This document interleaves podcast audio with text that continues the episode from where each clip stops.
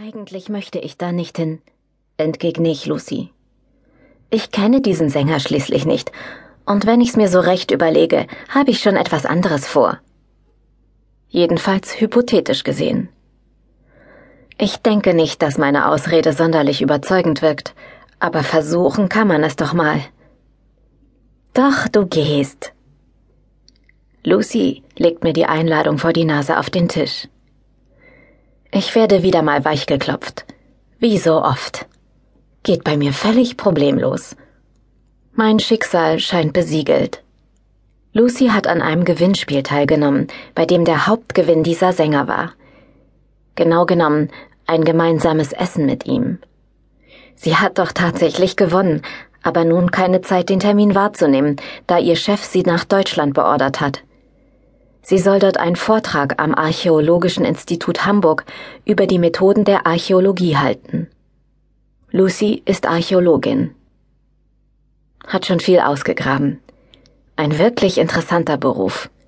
Er ist ein bisschen artverwandt mit meinem. Ich bin Völkerkundlerin. Genetisch betrachtet bin ich ein halber Inuit. Andere sagen Eskimo. Mein Vater ist Inuit, doch äußerlich bin ich das Ebenbild meiner schwedischen Mutter. Ihre himmelblauen Augen und das fast silbern glänzende Haar haben sich bei mir vollends durchgesetzt.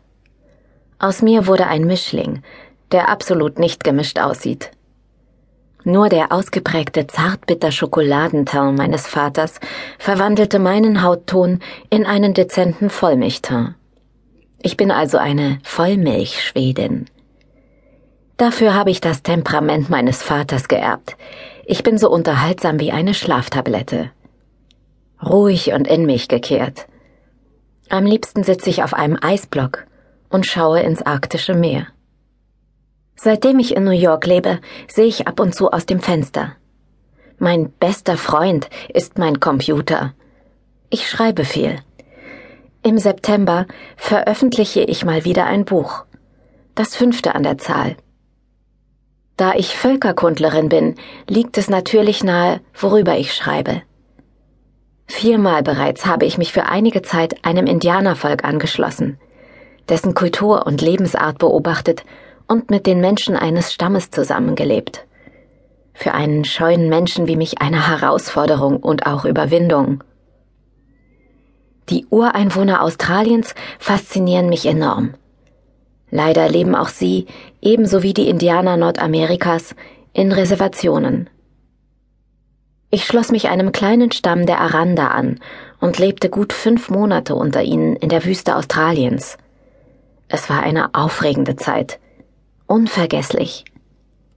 Meine Erlebnisse und Erfahrungen schrieb ich in meinem letzten Buch nieder. Es kommt in zwei Monaten auf den Markt.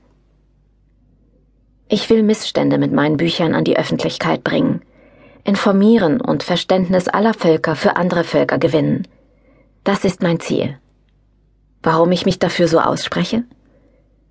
Vielleicht, weil ich in einer Welt aufgewachsen bin, die anders war, in der meine Hautfarbe zu einem Problem wurde. Hör zu, Malina. Lucy redet auf mich ein. Ist dir denn nicht klar, wer dieser Danny ist? Eigentlich nein. Ich schaue Lucy unschuldig in die Augen. Er könnte die Inkarnation von John Lennon sein und du würdest es nicht wissen, nicht wahr? Wäre möglich. Wie auch immer, einer muss dorthin. Und da ich ausgerechnet an diesem Tag was anderes zu tun habe, bleibst nur du übrig. Er ist ein wahrer Traummann, Malina. Sie hält sich das Foto von Mr. Grey Eyes an die Brust und tanzt verträumt durch den Raum. Wenn ich ihre Freude doch nur teilen könnte. Aber man kann von mir nicht gerade behaupten, ich sei besonders begeisterungsfähig. Lucy würde ich eher mit einem tobenden Fluss vergleichen, während ich der stille und starre See bin. Mein Enthusiasmus hält sich für gewöhnlich in Grenzen. Vor allem, wenn es sich um Rocksänger handelt, die ich nicht kenne und mit denen ich gegen meinen erklärten Willen essen gehen muss. Das kleine Dorf auf Grönland, in dem ich aufgewachsen bin, war so abgeschieden, dass mir die halbe westliche Welt absolut fremd war.